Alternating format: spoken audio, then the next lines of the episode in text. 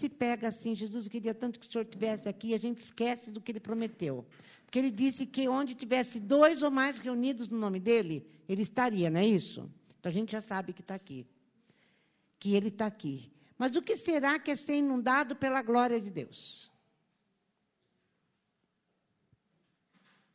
O que, vocês acham? O que, que estaria acontecendo conosco? Então, se nós estivéssemos cheios desse Santo Espírito que a gente pediu para estar aqui, vem sobre nós, que ele já está também sobre nós, o que vocês acham que nós deveríamos estar fazendo? Pulando? Caindo? Dançando? Eu tenho a resposta. Vocês lembram? Fala, Mara.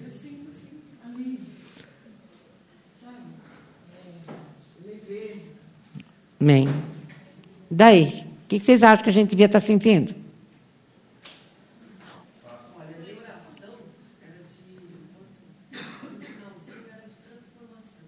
Que é o que a Camila orou. Amém, amém. É, que é exatamente aquilo que eu sinto. Eu sinto que quando nós estamos cheios do Espírito Santo, a primeira coisa que acontece dentro da gente é a gente se ver. E quando a gente se vê, a gente começa a se encolher, se arrepender e falar: Deus, eu não quero continuar sendo desse jeito. Quando a gente está cheio do Espírito Santo, é isso que acontece com a gente. Lembra Pedro, quando ele chegou muito pertinho de Jesus lá no barco? Que ele falou: Não, não, não, fica longe de mim. Porque quando mais, quanto mais o Senhor chega perto, eu começo a me ver, e eu sou pecador, e eu não mereço estar perto do Senhor, e eu quero. Então, eu acho que a nossa reação, quando estamos cheios da glória, é olhar para dentro da gente mesmo e achar que a gente é o que a gente é um lixo. Né? Eu estava falando para a Márcia, a Márcia falou, ah, eu fico preocupada que meus alunos estão tão, tão saindo, estão crescendo, estão indo embora. Eu falei, Márcia, eu acabei de escutar um negócio assim. O Paulo Júnior, lá de, de Goiânia, ele fala assim: chamar mosca com mel é muito fácil. É muito fácil chamar mosca com mel. Daí ele mesmo responde: a mesma, ouviu essa, ô, Ju? A mesma mosca que está no mel está nas fezes. Entenderam? Falei para a Marcinha, falei, Marcinha, o que a gente precisa é olhar para dentro da gente e querer que a gente seja exatamente uma igreja transformada, renovada e do jeito que Deus quer. Sermos o que Deus espera que a gente seja. Não aquilo que a gente acha que, porque eu estou cheio da glória, eu vou ser assim, eu vou ser assado. Gente, isso não é mais para nós. Acho que a gente já está bem maduro, né? Essa semana aconteceu um negócio, aliás, está acontecendo né, na política do Brasil. Eu até cheguei a comentar isso com o Fábio, falou, oh, e eu, não, eu fiquei impressionada. O Palocci, é, ladrão junto com o Lula desde criança.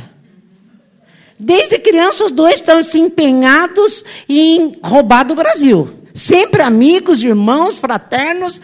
Teve um, no meu celular tem uma página lá que de vez em quando abre, que eu não sei de onde vem quando você passa o dedo ao contrário, que é notícias, e fala assim, falou assim, Palocci fez pacto de sangue e eu não vi o resto porque eu não sei abrir. Com Lula mesmo, imaginei. Daí eu fiquei pensando, eu faço um pacto de sangue com você, você faz um pacto de sangue comigo, a gente é amigo. Tudo bem, estamos errados, nós dois roubávamos juntos, né? Mas nós somos tão amigos que nós vamos fazer junto todas as coisas. Daí eu sou preso. Segundo o Lula, é porque ele foi preso. E ele sofre pressão, e o que, que ele faz? Ele trai o amigo. E eu fiquei pensando muito isso essa semana. Essa semana ficou na minha cabeça o tempo todo. O que será que faria eu ser aquilo que eu pudesse ser para escapar da prisão? O que será que eu faria? Eh, não vou falar trair, porque eu não, quero, não, é, não é a palavra traição que eu quero usar. Mas o que será que faria a gente voltar atrás, nesse caminho de fé que a gente está empenhado?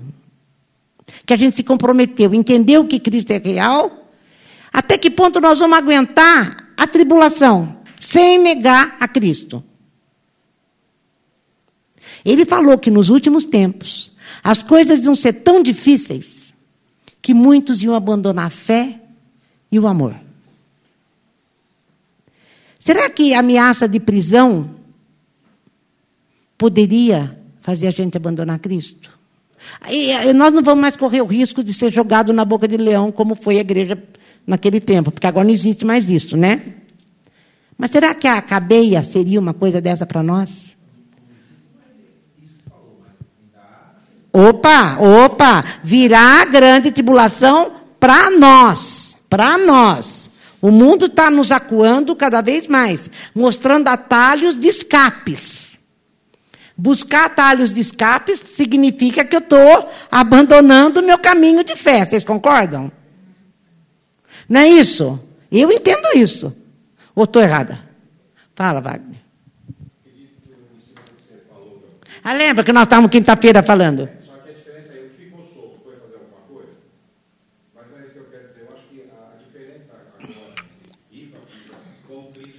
É.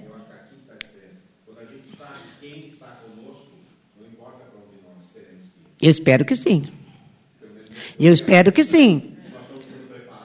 Isso, eu espero que. É, mas é essa a resposta que nós queremos alcançar, que é o que eu vou falar hoje. Porque às vezes fica parecendo muito longe isso, né? Fica parecendo que, imagine, nós não vamos conseguir. E eu lembrei agora, já no fim da tarde, a Camila estava lá no computador, as meninas pegando uma na outra lá no, no escritório, e eu comecei a ler um negócio lá, e eu lembrei de João Batista. Gente, João Batista era primo de Jesus. João Batista, quando estava ainda na barriga da mãe, quando a Maria chegou com Jesus na barriga, o nenê na barriga da Isabel começou a. Porque já sabia que o Messias estava na barriga da Maria. Então, João Batista cresceu assim. Ele cresceu num ambiente que não era ah, de luxo, não era farto, era no meio do deserto, se alimentava de mel e gafanhoto, ele era um cara meio estranho, mas ele sabia para aquilo que ele foi chamado. Quando ele foi chamado para anunciar Jesus Cristo, ele enfrentou toda, toda a sociedade lá do, do, do, povo dele. Porque esse cara ficava lá no meio lá do, do rio e ficava assim: arrependei-vos, porque é chegado o reino de Deus. Ele sabia o que ele estava fazendo. Nisso chega Cristo. Ele vê Jesus e ainda fala para o povo: está é, aí o Cordeiro de Deus. É esse, é esse que nós estávamos esperando.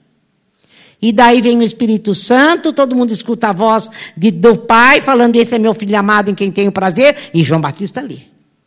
De repente, João Batista continua anunciando, mas ele, o, o discurso de João Batista falava: Arrependei-vos, raça de víboras. É chegado o reino de Deus. Quem que aguenta escutar toda vez a mesma coisa? Mas quem é, aguenta escutar todo dia a mesma coisa. Daí, quando Jesus começou a fazer tudo o que estava fazendo, e ele começou a olhar e Jesus ser perseguido, e, mas mesmo assim, fariseu, saduceu e tudo mais, daí, mas ele e Jesus enfrentando, até aí ele aplaudia e pregava, até que ele pregou contra a mulher do rei e o rei prendeu João Batista, a cadeia, levou ele para a cadeia. E falou: Você vai perder a cabeça. Gente, ninguém está querendo perder a cabeça, né? Eu amo Jesus, sei que é Messias, mas olha como é, como é forte isso que eu quero falar. A gente até desculpa Palocci nessa altura. É, olha como é forte isso. Ele começa, será que era o Messias mesmo? Sabe por quê? Porque se ele for o Messias, ele vai me livrar da cadeia. Se ele for o Messias, ele vai me livrar da cadeia. E Jesus não livrou João Batista da cadeia. Sabe por que, que Jesus não livrou João Batista da cadeia? Lembra o dia que eu preguei sobre milagres que são sinais? João Batista veio cumprir para anunciar Jesus. Jesus chegou. João Batista não podia aposentar. Naquele tempo não tinha aposentadoria. No reino de Deus não se aposenta. Morre. Acabou o seu serviço. Você veio fazer isso? Está feito. Você é o maior de todos os homens. De todos os profetas, você é o maior, Jesus falou. Pode morrer, tudo bem, você já cumpriu o que você tinha que cumprir. E daí o João Batista ficou naquele conflito. Mas será que é o Messias? Será que não é o Messias? Está vendo como é? João Batista era o maior dos profetas entre todos, dos homens. E ele ficou em dúvida. Reconheceu na barriga. Por isso que eu estou falando, gente, a coisa é cada vez mais estreita para nós. Só que naquele tempo, a graça ainda estava, não estava totalmente. Já havia graça, sempre houve a graça sobre os homens.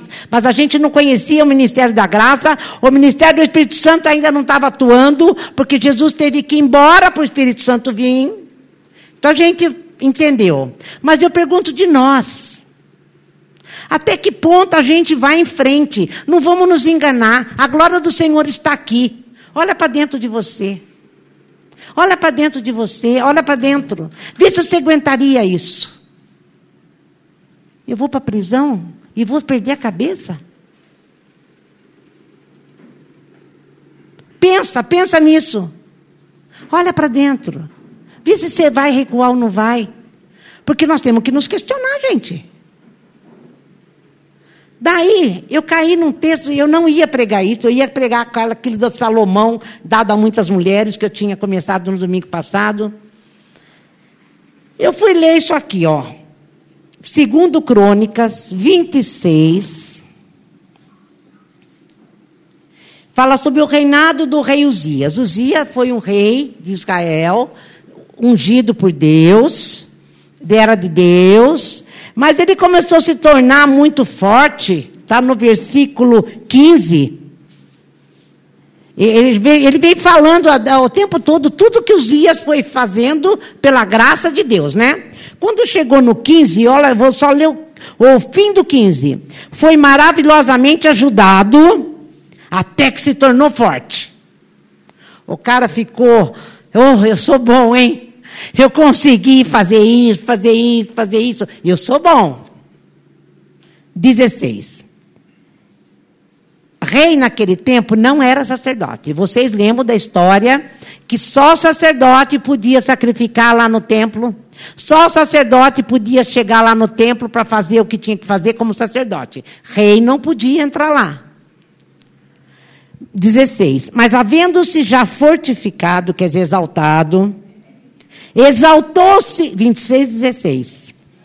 Exaltou-se, segundo Crônicas, exaltou-se o seu coração para a sua própria ruína.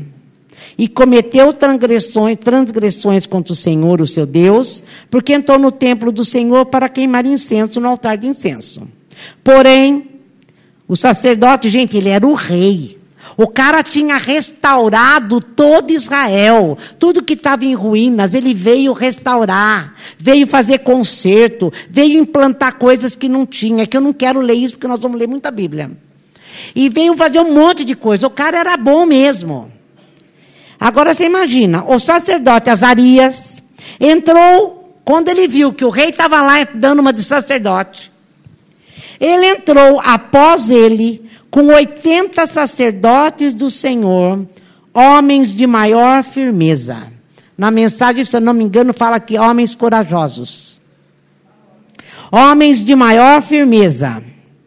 E resistiram ao rei Uzias. E lhe disseram: A ti, Uzias, não compete queimar incenso perante o Senhor, mas aos sacerdotes filhos de Arão, que são consagrados para isso. Sai do santuário, porque transgredistes, e nem isso será para honra tua e da parte do Senhor Deus. Então Uzias se indignou, ele era o rei. Tinha o um incensário na mão para queimar incenso. Indignando-se ele, pois, contra os sacerdotes. A lepra lhe saiu na testa perante os sacerdotes na casa do Senhor, junto ao altar do incenso. Então o sumo sacerdote Azarias e todos os sacerdotes voltaram-se para ele e eis que estava leproso na testa. E apressadamente o lançaram fora, até ele mesmo se deu pressa em sair, visto que o Senhor o ferira. Assim ficou leproso o rei Uzias até o dia da sua morte e morou por ser leproso numa casa separada, porque foi excluído da casa do Senhor. E Jotão, seu filho, tinha seu cargo na casa do rei, julgando o povo da terra, e daí continua. Quando o sacerdote nós somos reis e sacerdotes, nós. Vem a ordem de um superior. É isso que está acontecendo aqui. Quando havia coragem, se você tinha firmeza naquilo que você sabia, o que você era e no que você está fazendo, Eles falaram: não, você não vai fazer, porque você está fazendo errado e você está afrontando ao Senhor. Eram homens especiais, gente. Eles não eram pessoas comuns. Eles não eram. Uh, era daquela galeria da fé lá de Hebreus 11, heróis da fé. Sabe aqueles heróis da fé de Hebreus 11? Que Deus tinha enchido de fé e de coragem para eles conseguirem fazer isso que eles fizeram. Afrontaram toda a autoridade e poder humano no nome de Jesus. Homens dispostos a enfrentar autoridades. Só pode estar cheio de Deus, né? Isso não quer dizer que é fácil, não. Daí eu fui lá para Atos 5. Vamos lá. Outra situação.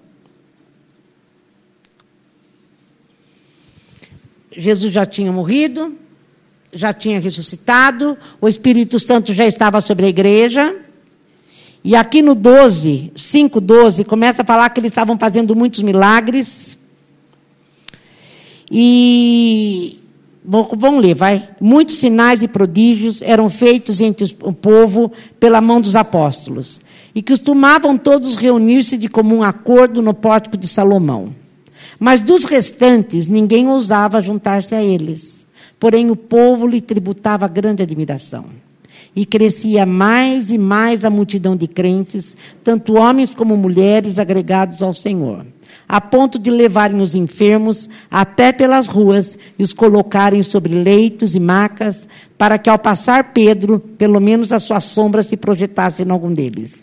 Afluía também gente de muita cidade vizinha, Jerusalém, levando doente, atormentado de espírito imundo, e todos eram curados. Levantando-se, porém, o sumo sacerdote e todos que estavam com ele, isto é, a seita dos saduceus, tomaram-se de inveja.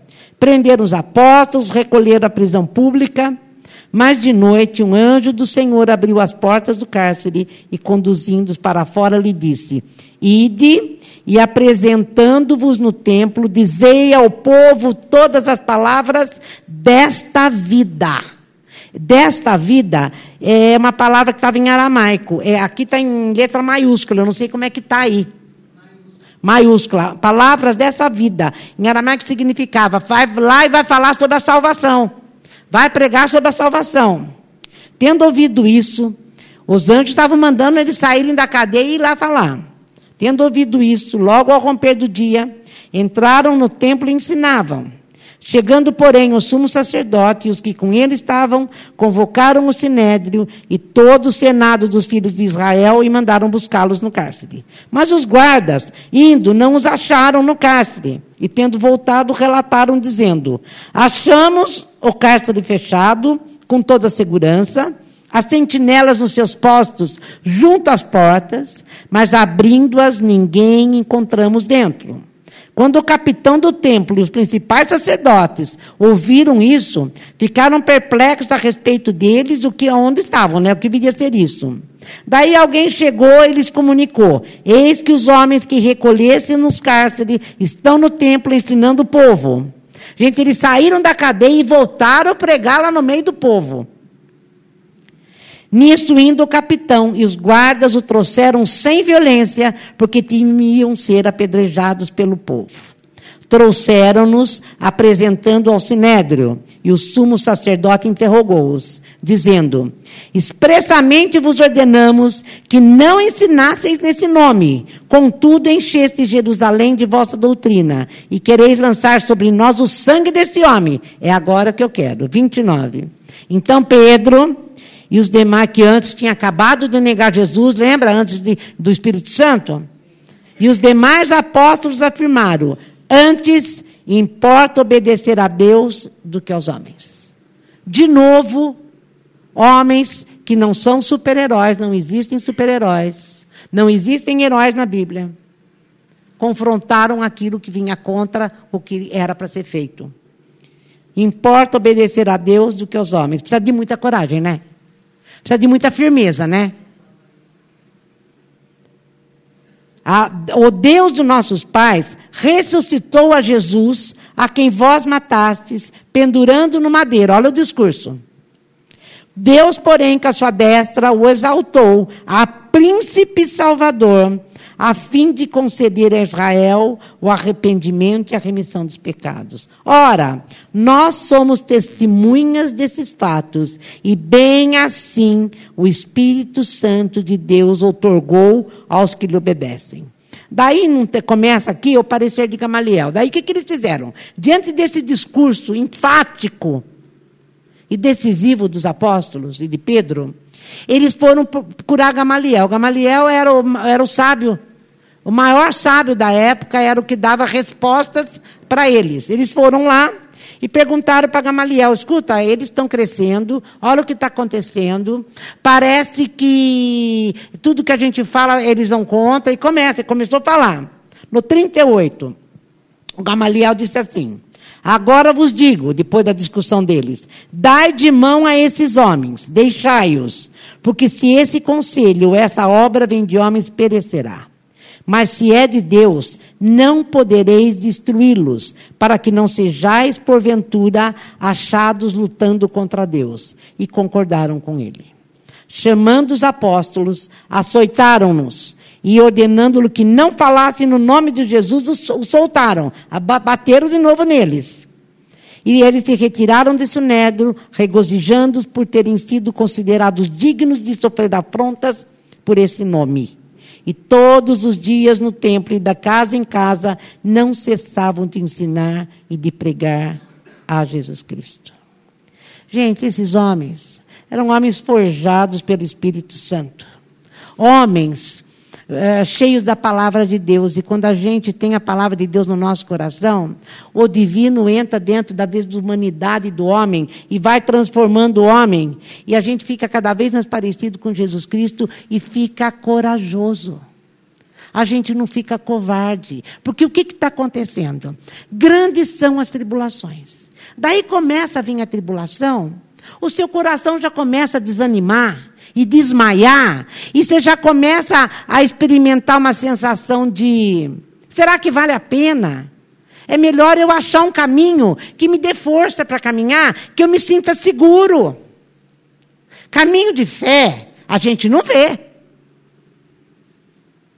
É caminho de esperança e caminho. Eu costumo dizer e vou repetir de novo: fé é crer que Ele é aquele que Ele disse que é. Jesus disse: Eu sou. Fé é crer que Ele é o que Ele disse que Ele é. É crer no caráter dele. Não é crer que eu não vou passar por nada, ou que eu vou ter escape ali na esquina, não, o ladrão vem, vai assaltar todo mundo, menos eu. Isso não é fé. Isso é pensamento positivo. E gente de fé, gente forjada pelo Espírito Santo, é gente corajosa. É gente corajosa, não tem nada a ver com com, com escapes. É aquele, olha, aqui no, no 433, olha a diferença. Com, no 433, na, na mesma folha, você abriu assim, né? Olha na folha, aqui em cima no cantinho do cá. Com grande poder, os apóstolos davam testemunho da ressurreição do Senhor Jesus. E em todos eles havia abundante graça. Isso aqui dava coragem. Eles sabiam de quem eles estavam falando. Olha, davam falando testemunho da ressurreição do Senhor Jesus. Ele está nos ensinando uma coisa: aonde você vai pôr teus olhos na hora que a tribulação chegar? Ponha seus olhos em Jesus. Olha para Ele, fica, fixa seus olhos nele.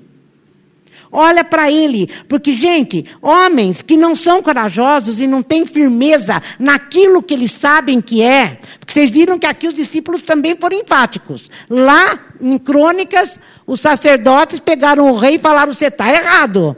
Aqui eles estão falando de novo, apanhando, preso. Olha, vocês estão afrontando o autor da vida. Vocês estão afrontando aquele que é. Olha aqui, ó se retiraram e iam de casa em casa e não cessavam de ensinar e de pregar a Jesus Cristo. Fixa os seus olhos em Jesus. Fixa seus olhos nele, é para lá que nós temos que olhar. A coisa está estreita, olha para ele. A coisa está. Vai, vai, vai, chegar um terremoto e vai. vai olha para ele. Ele sabe o que nós podemos ou não passar. Ele sabe. Gente, homem sem coragem não suporta provocação, nem provação. Não suporta tentação, estresse, desamor, rejeição. Não suporta. Eu escutei uma alguma coisa, não lembro de quem foi, porque eu tenho escutado muitas pessoas importantes, interessantes. E ele estava falando, até comentei isso com o Fábio, a respeito de que nós nascemos com uma memória genética. Existe em nós um gene, até comentei com você, né, Silvana? Existe em nós um gene que dá para nós uma memória genética que Deus colocou em nós. Antes mesmo que a gente nascesse. Todo mundo tem a mesma memória genética. E isso vai provocar em você algumas coisas. E ele diz que ele colocou nessa, nessa, nessa, nesse gene o amor dele e a busca pela felicidade. Então o homem, o que, que o homem mais busca na vida? Felicidade e o amor de Deus. E qual é o maior problema do homem que, não, que essa memória genética você não conseguiu despertar? Rejeição. O homem não suporta ser rejeitado. E quando de alguma forma ele se sente rejeitado, ele se sente enfraquecido. Que coragem nada. Que firmeza nada. Agora, aquele que. E dentro de nós existe algo que sempre está nos puxando. Busque o amor de Deus, porque está aí dentro de você. Vocês entenderam por que, que ele fez isso conosco? Para que a vida da gente fosse gasta em buscar esse amor de Deus que está em nós já. Está tudo dentro de nós. Eu fiquei muito, é, muito impactada com isso. E a felicidade está onde? Nele. Então, de qualquer forma, como falou Fábio, somos indisculpáveis. Porque uma hora ou outra isso vem à tona. Você pode não ter acordado hoje, mas amanhã está aí de novo dentro de você. Você precisa buscar isso. Você não pode se sentir rejeitado. Eu estou aqui, eu te amo. Como é que, que, que, que rejeição é essa? E daí aquela história. Tudo bem, passou mais uma semana. No outro mês está aí de novo. Porque isso está dentro de você. Está dentro de mim e de você. E isso faz com que a gente seja, tenha isso aqui, ó essa firmeza. Mesmo diante de rejeição, mesmo diante de estresse, olha para ele. Olha para ele. Nós não temos para onde olhar, gente. Olha para ele. Por isso que eu falo, a falta da, da, dessa firmeza, dessa coragem, explica o abandono da fé. Ou se explica. A perda de entusiasmo. Ah, todo dia a mesma coisa. Todo dia parece que nada muda. Parece que eu oro, oro, e quanto mais eu oro, a assombração me persegue e não acontece nada. Falta entusiasmo. As pessoas ficam ansiosas. Sempre ansiosas. Isso é falta de coragem, desanimado, indeciso. Quando ele vem e fala, nós somos testemunhas desses fatos. Que fato? Deus, porém, com a sua destra, exaltou príncipe salvador, a fim de conceder a Israel o arrependimento e a remissão dos pecados. Quando você tem isso, quando você olha para lá, quando você olha para ele, quando seus olhos, você sabe para onde seus olhos correm na hora da dificuldade, seja a aflição que for, você encara com firmeza. Você encara com coragem. Isso não quer dizer que você não vai até ter dúvida, como teve João Batista. Tem hora que você balança. Tem hora que você balança. Mas, gente, pessoa que não é corajosa vê sempre o pior da situação. Acontece alguma coisa, ele nunca vai pensar, não, pode ser que não aconteça. Ele sempre vive que aconteceu e que foi o pior. Vocês já conheceram gente assim? Eu conheço sempre. Agora, a pessoa com coragem e que testemunhou, que viu a Jesus Cristo, porque nós temos visto a Jesus Cristo. Ele está aqui e se revela na palavra todas as vezes que a gente fala sobre ele. Vem o vento, vem a tempestade. O autor da vida, aquele que me salvou, aqui é comigo. Ele é a razão da minha esperança. A minha esperança não é buscar um escape. A minha esperança é Ele. É Ele. Eu, ele é o meu abrigo. Eu tenho para onde fugir. Eu tenho como me guardar. Isso significa que você vai escapar? Às vezes você escapa, às vezes não escapa. Mas não importa. Não importa, porque Ele vai dar aquilo que nós precisamos. Essa firmeza. Outro, outro texto que a Bíblia fala para nós, lá quando eles, Israel estava atravessando no deserto para chegar em Canaã, teve os espias lá, que dez deles, não, nós não vamos entrar lá, porque lá só tem gigante, nós vamos ser devorados, não é isso que eles falavam? Eles vão acabar com a gente, mas Jesus e Deus tinha mandado. Daí vem Josué Caleb e fala: não, se ele mandou, se ele mandou, nós é que vamos devorar. Vamos lá, gente. Vamos ter ânimo. Pode parar com essa visão que vocês estão tendo. Tem gigante? Tem. A coisa vai ser difícil? Vai. Mas ele não falou que era nosso? Então vamos lá e vamos tomar terra. Daí o próprio texto diz que Josué e Caleb tinham um outro espírito. Está desse jeito. O espírito que estava em Caleb e Josué era outro daqueles dez espias. Que espírito é esse? Que dá coragem, que dá firmeza, que te faz encarar a tribulação como algo que Deus está no controle e que Deus pode controlar. E que Deus sabe que você está no olho do furacão. Deus sabe que você está no olho do furacão. Se acabou o teu tempo aqui, você vai morrer. Ponto final, acabou. Eu não sei se é isso que você queria ouvir nessa noite. Deu para entender? João Batista cumpriu o papel dele, ponto, acabou. Ou nós entendemos assim, ou a gente não entendeu nada. Isso para mim é um consolo. Isso para mim me faz olhar a vida com a. É, é, tá ali, peraí que eu vou lá. Eu vou lá e vou conseguir. E vou alcançar.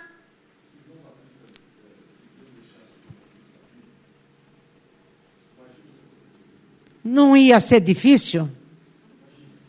Eu imagino.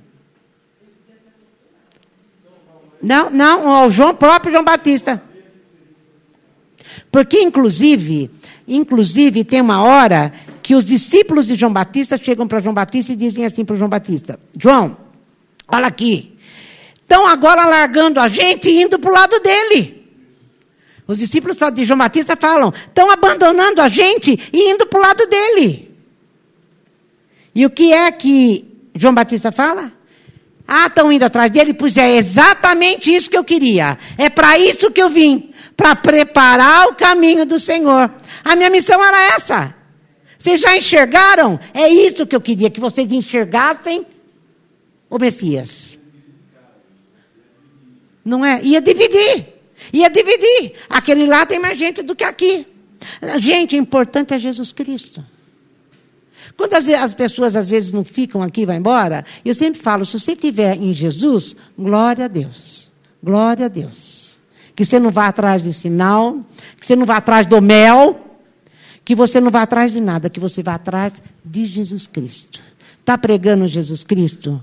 Jesus vivo, aquele que te leva para Deus? É isso, glória ao teu nome. Pode ir, porque a glória é o nome dele. É para ele. É para ele que nós temos que ir. Nós não podemos ficar em torno de nós mesmos. Senão, nós vamos perder toda a firmeza. Gente, já imaginou sacerdote contra o rei? Tudo bem que ele chamou 80, né? Mas quem foi que defendeu os sacerdotes? O que, que aconteceu ali? Os sacerdotes foram lembrar o rei o papel dele. Você não pode fazer isso, que isso é papel do sacerdote. Pode ir embora. E ele falou que não ia, porque ele ainda estava com o incensário na mão, né? Ele formou lá o negócio, como quem diz, daqui eu não saio, ninguém me tira, se não sou eu, vocês não existem, porque eu pago o ordenado. E é verdade. O que, que aconteceu? O que Deus fez com o rei? Lepra na testa dele. Quem é o teu advogado? Quem que te defende? Quem é que vai lutar por você? Quem é que vai estar com você no olho do furacão? É Ele. Isso faz com que a gente encare qualquer problema como somente mais um problema. É o Senhor que está no comando. É o Senhor que está no controle. Deu para entender? Eu estou passando isso porque Deus está fazendo alguma coisa comigo ou com alguém aqui do lado. Eu não, eu não preciso ter medo disso. Eu não preciso estar preocupado com isso. Eu não preciso achar que é o fim da minha vida, porque se for, é porque acabou. Eu já fiz o que eu tinha que fazer. Então, glória a Deus, né? Porque eu vou ficar aqui ocupando espaço. Mas é. Mas ainda vou ser pedra de tropeço no pé de Jesus Cristo. Não foi o que aconteceria com João Batista? João Batista, você já fez, querido, o que você tinha para fazer. Imagina a graça que Deus derramou, que aqui estava falando sobre a graça, né? A graça que Deus derrama no coração dos homens quando acontece isso. Olha, com grande poder os apóstolos davam testemunho da ressurreição do Senhor Jesus, e em todos eles havia abundante graça. Esses mesmos apóstolos, um morreu cortado no meio, o outro morreu degolado no pescoço, só João, não o João Batista, o outro João, é que morreu solitário. Eu não sei o que era pior: a solidão lá na ilha de Patmos ou morrer de uma vez. E havia grande graça. Quando a graça de Deus invade o nosso coração e a gente consegue ver o que Cristo fez, e o que nós somos e o que nós estamos nos tornando. A graça invade a gente e a gente se sente um super-herói. Que não existe super-herói, tá? Que Homem-Aranha, nada. Que Batman, nada. Quem mais existe de Homem-Aranha? Eu nem sei. Mulher Maravilha, não existe. Essas coisas tudo aí. Somos muito mais. Porque a graça de Deus está sobre nós. Quando Paulo quis escape, o que, que Deus falou para Paulo? Não, Paulo, não vou te dar escape. Ele pediu três vezes escape. Três vezes Deus disse: Não vou te dar escape. Não é que ele falou, não, Paulo, fica só um pouquinho assim, daqui um mês eu te, eu te ajudo, ou daqui um ano eu mudo essa situação. Não, eu não vou dar, eu não vou dar e eu não vou dar. Porque se eu der, você vai se ensoberbecer. Vocês entenderam por que, que às vezes ainda é amor de Deus por nós? Deus não tira a gente de certas tribulações? Entenderam? Ele falou: você vai ensoberbecer. E para você não ensoberbecer, eu não vou tirar essa tribulação de você. Mas a minha graça te basta. A minha graça te basta. Eu lembro a última vez que eu preguei isso, Laércio ainda estava vivo. E eu falei para ele: Deus está te dando muita graça para enfrentar esse tempo que você vai passar. Nunca vi sair da boca do Laércio um negócio assim. Puxa vida, agora eu já vou embora. Puxa vida, mas justo eu. Alguém viu? Se viu, me fala, porque daí eu não, eu não uso mais. Ao contrário, como disse Edeli, quando ele ficou bonzinho, ele foi embora. Verdade. Ele começou a se enxergar e querer acertar as coisas em volta dele. Mas ele só foi embora quando foram uns nove meses de enfermidade, né? Dá para valer. Enquanto ele acertou todas as coisas. Dívidas antigas, coisas que. É, dívidas não só de dinheiro, dívidas pessoais, dívidas de relacionamento, de é, pessoas. Quando ele acertou tudo, Acabou agora o teu tempo. Era isso só que eu queria. E a minha graça te capacitou a passar por isso com dignidade, com firmeza e coragem. Você chegava lá, ele sempre sorrindo. Já não conseguia mais andar, já não conseguia mais falar, mas ainda sorria. Vocês lembram disso? Lembram?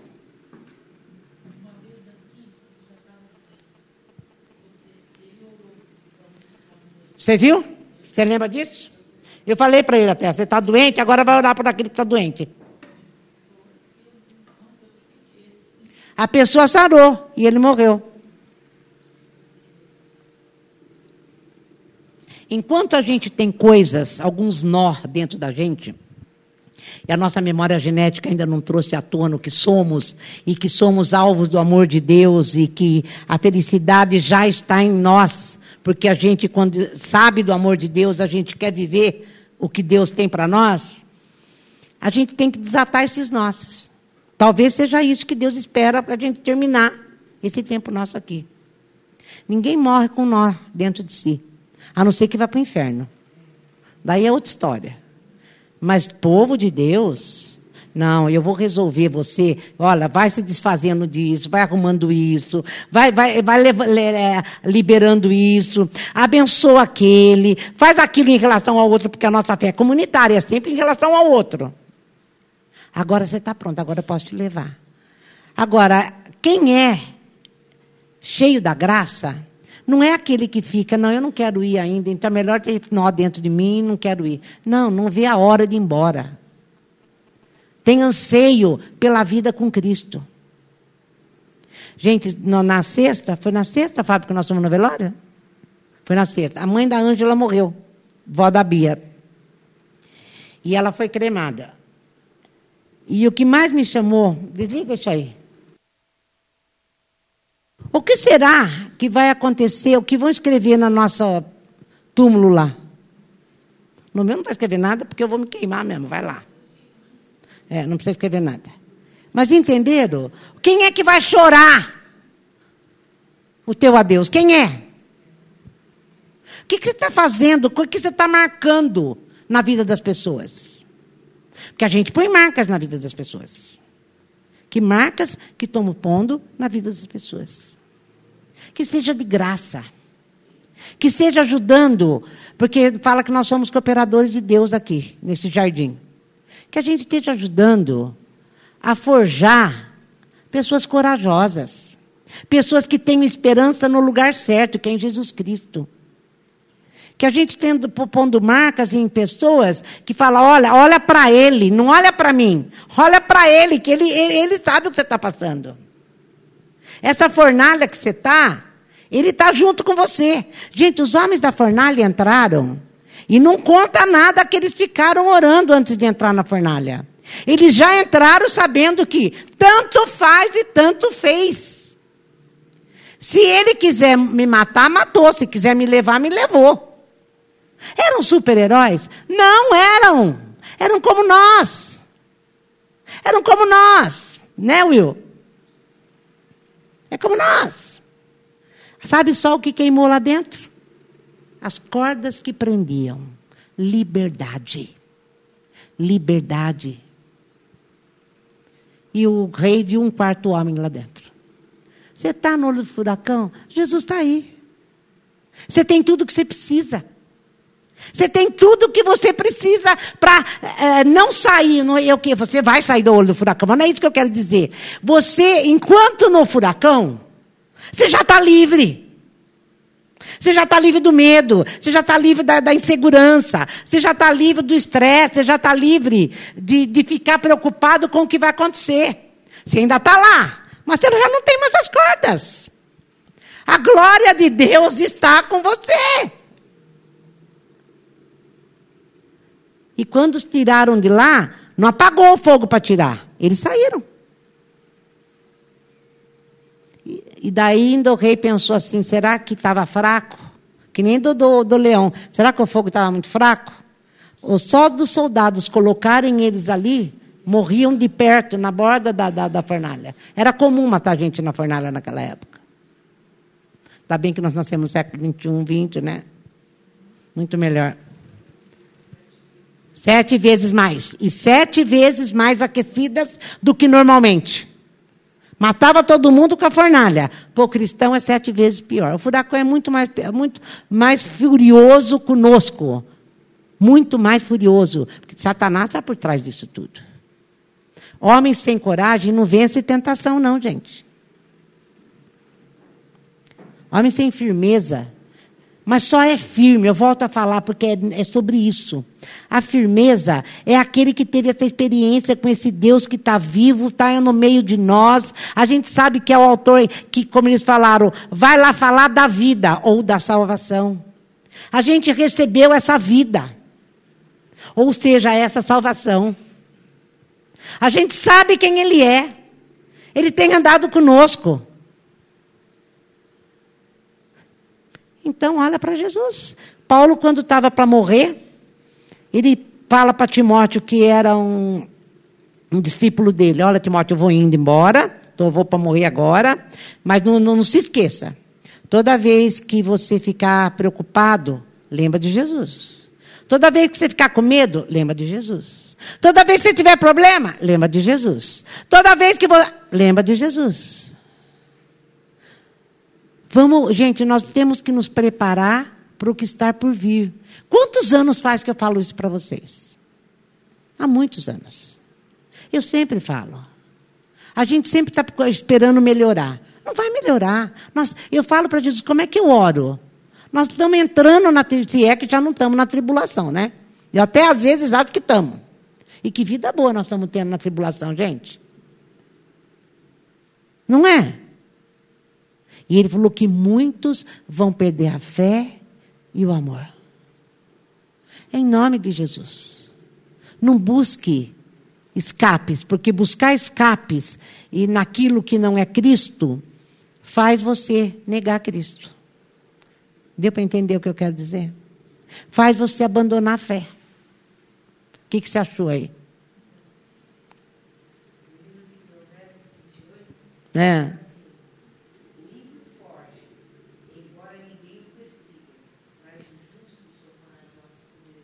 Olha aí, ó. Como é que é mesmo isso? 28 o quê? 28, 1. Lê de novo.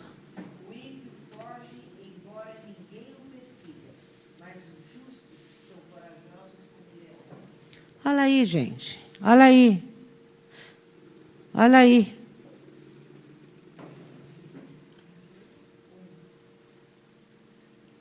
Está vendo como a, a, palavra de Deus entra dentro da gente, invade a nossa desumanidade e faz a gente virar humano de novo? É Deus entrando na nossa veia? Eu estou no 1, você acha?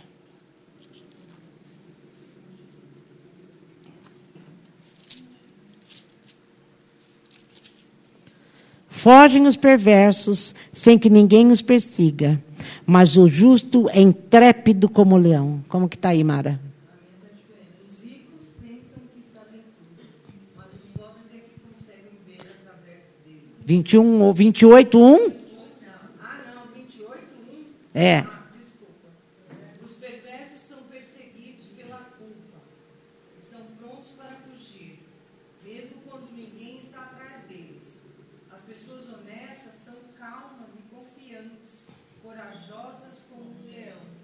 Está aí, ó. Está aí, ó. O caminho é esse. Vamos nos encher da vida.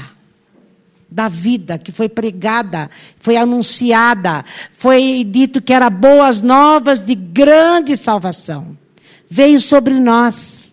E como é que nós vamos escolher viver aqui no planeta Terra? Com coragem, com firmeza, com determinação, cheio da palavra, busca Jesus Cristo, olha para Jesus Cristo, se refugia naquilo que você sabe dele. Porque ele é quem ele disse que ele é. Isso é fé. Você saber que ele é quem ele disse que era. A gente pensa que fé, eu acho que eu quero escrever nessas paredes aqui, definições de fé. Para que ninguém fique pensando que fé é esperar que a minha situação mude. Ou eu conseguir esperar porque uma hora muda a circunstância. Não, isso é pensamento positivo, isso é desejo do teu coração e eu acho que você tem que desejar mesmo que mude a situação, lógico. Mas isso não é fé. A gente mistura, né, as coisas com uma aparência de espiritualidade, mas não tem nada de espiritual nisso. Tem apenas desejo humano. Eu quero escapar do, do furacão, lógico que eu quero. Não sou boba. Mas se eu não escapar, eu tenho quem está comigo no mesmo lugar e que assegura que eu vou ficar bem. Ou aqui ou lá eu vou ficar bem. Gente, em nome de Jesus. E no mesmo dia, eu recebi uma música, até mandei para a Silvana do, do padre Fábio falando a respeito de traição. Devia por vocês cantar, escutarem. Não, não traia um amigo. Não traia o um amigo. Ele fala. Eu falei, meu Deus, acho que eu vou mandar para o Palocci, para o Lula. Não traia um amigo. Mas eu, eu, eu traí porque eu estava na cadeia. E para me livrar da cadeia, porque foi exatamente isso que está acontecendo. Para eu pegar menos anos de, de cadeia e talvez nada, eu ponho ele no meio do fogo. Que belo amigo que você é, cara. Se eu faço isso com ele, vou fazer com Jesus também. Não é íntegro. Porque integridade é viver de acordo com o que você crê. Só assim? Pois é. Pois é. Pois é. Ele já traiu, traiu e traiu. Faz tempo. Ele pelo menos não fala que é crente, né? Que é cristão. Ele pelo menos não fala isso. Porque tem muita gente que usa o nome de Deus ainda para fazer a mesma coisa. É. Quando a nação tem líderes inteligentes e sensatos, ela se torna forte e firme. Mas quando a nação peca, ela muda de governo a toda hora. É, aqui está assim, ó. Por causa da transgressão da terra, mudam-se frequentemente os príncipes. Aqui então, olha como nós que nós estamos. Mas por um sábio e prudente se faz estável a sua ordem. A toda hora. A toda hora. É. Eu não sei como Deus vai fazer com o povo brasileiro para mudar a mentalidade. Antes, antes de acontecer tudo o que está acontecendo, eu lembro que o Ari um dia disse assim para nós, não falou, Fábio? Que o Brasil ia passar por uma grande. A igreja brasileira, né? Ia passar por uma grande peneira mesmo. Porque quando o povo sofre, nós não sofremos? Com certeza nós sofremos. Eu acho que o que está acontecendo aqui é justamente para conserto. Porque está lá em Crônicas. Se o meu povo, que se chama pelo meu nome, orar, me buscar, se converter dos seus caminhos, eu saro essa terra. Está doente a sua terra? Me busca. Me busca. Mas a gente considera a minha terra a minha casa. Se a minha casa está bem, se o meu emprego está estável, se a minha, a minha na sociedade, a minha comunidade está bem, que se lasque o resto. Não. Deus está dizendo que nós somos responsáveis por tudo isso aqui, pelo Brasil todo. Por isso que nós nascemos no Brasil. Qual é o nosso papel? Vamos orar, gente. Busque em oração. Ele está falando. Se você orar, se você me buscar, se você arrepender, eu saro. Eu saro.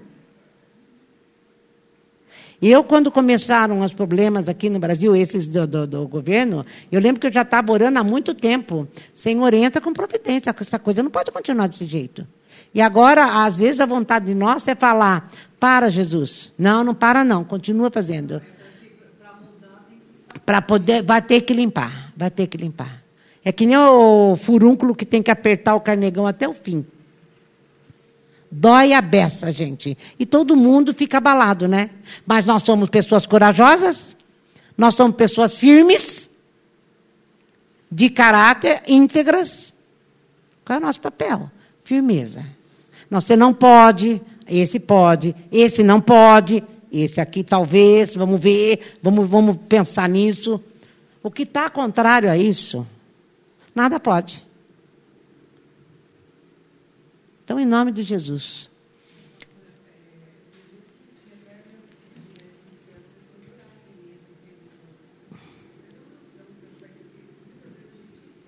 Esquece, né? Nós não temos esquecido, não, né, Silvana?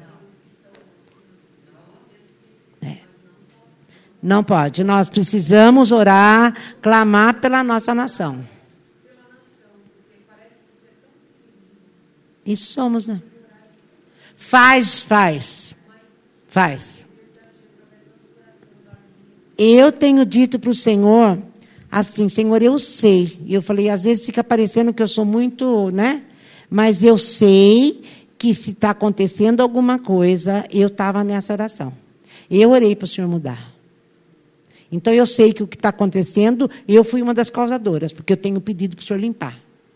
Então, quando começou a acontecer as coisas, Eu estava orando por isso. E falou que ia, que ia coar o Brasil. Coou. Está coando ainda. É um processo muito dolorido, gente. Está coando, está coando, mas vai até o fim. Vai até o fim. Mas sabe só quem permanece? Aqueles que têm um outro espírito. Que era o Caleb e Josué. E engraçado que aquele mesmo texto de Números fala que aqueles que eram covardes fizeram a maior rebelião com o povo. O povo, em vez de escutar os dois, que eram corajosos, firmes e tinham visto o que Deus estava falando de certo, foi todo mundo para o lado dos bandidos.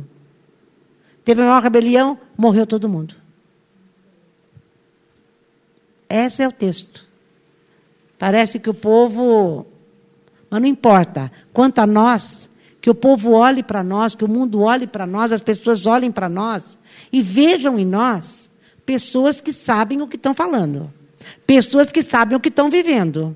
Pessoas que sabem exatamente quem é Deus. Através de Jesus Cristo, que é a vida.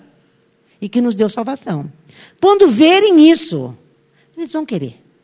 É que tem visto que a gente balança igual eles. Que a gente tem medo igual eles. Quem quer?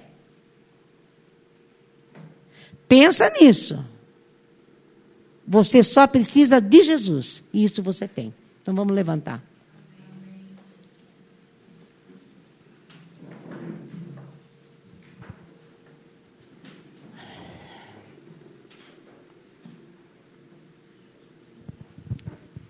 Jamie Houston estava lá no, na,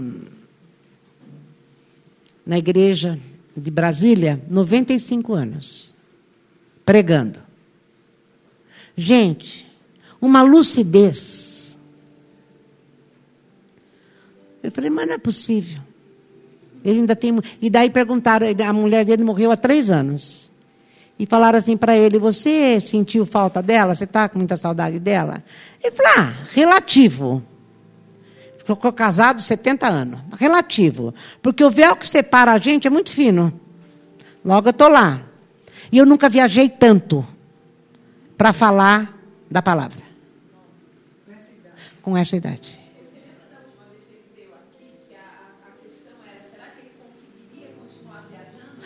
Está pior. Está pior. Há 10 anos atrás, quase. Ele está pior, porque agora ele ia sair daqui, ele ia para Tóquio depois ele ia para por uma ida da América Latina. Ele não para mais. Ele não para mais. A hora que Deus falar assim, agora você já cumpriu, porque Deus investiu nele e ele tem para dar. E ele não retém, ele vai. A hora que você que achar outro para estar no teu lugar, você vai embora. Por enquanto fica aqui. Que Deus nos encha da graça. Senhor, derrama mesmo graça sobre graça sobre as nossas vidas. Que a gente experimente, Senhor, essa graça sobrenatural, essa graça extravagante, como falam, essa graça bendita, de uma forma que faça a gente suportar o vento que muitas vezes machuca a gente, que faz a gente até pensar que vai cair derrama da tua graça. Porque o Senhor disse para Paulo: minha graça te basta. Então eu sei que a tua graça é suficiente na nossa vida para fazer a gente viver aquilo que a gente tem que viver. Muito obrigada, Jesus. Porque o Senhor não é irresponsável. Até para eu passar determinada situação, o Senhor me capacita. Louvado é o teu nome. Louvado é o teu nome autor da vida. O nome que vai ser e é colocado sobre todo nome. Paulo fala isso, que todo joelho vai se dobrar um dia diante do Senhor. Nós já estamos com os nossos joelhos dobrados diante do Senhor, em submissão, em gratidão, em amor, e dizendo: pode transformar, Senhor. Pode entrar na nossa vida e fazer o que o Senhor tem para fazer. Às vezes, eu confesso que, covardemente, eu falo: não, eu não vou pedir isso, porque vai doer. Mas logo em seguida eu te peço perdão, porque eu sei que tudo que o Senhor tem para mim é melhor. Eu sei que se eu falar para o Senhor, eu não quero mais, o Senhor não vai fazer mais. Mas eu espero que eu e todos aqui estejam dizendo para o Senhor: pode transformar, pode mudar, pode forjar em mim um homem do jeito que o Senhor quer. Que eu tenha a mesma humanidade de Jesus Cristo. Que o Senhor venha completar o teu plano perfeito. Aquilo que o Senhor, antes de me formar, já tinha para mim. Eu sei igual a Jesus Cristo. Às vezes é muito bonito falar que quero ser igual a Jesus Cristo. Mas é um processo, Senhor, que muita, muita lágrima, muito joelho no chão, faz parte desse processo. Mas também muito maior alegria quando a gente se vê sendo tocada pelo Senhor. Que venha mesmo a sua glória sobre nós, como cantamos. Derrama, Senhor, sobre nós isso. Derrama sobre nós a vontade de ser alvo do teu projeto, de ser cooperador com o Senhor, de não querer fugir da circunstância, sabendo que na circunstância o Senhor está. Pode mudar, Senhor, pode fazer. Louvado seja o teu nome. Muito obrigada, Jesus. Muito obrigada. Muito obrigada por estarmos aqui. Obrigada porque o teu Espírito nos toma e faz em nós o que tem para fazer. Muito obrigada, Jesus Cristo. Louvado seja o teu nome.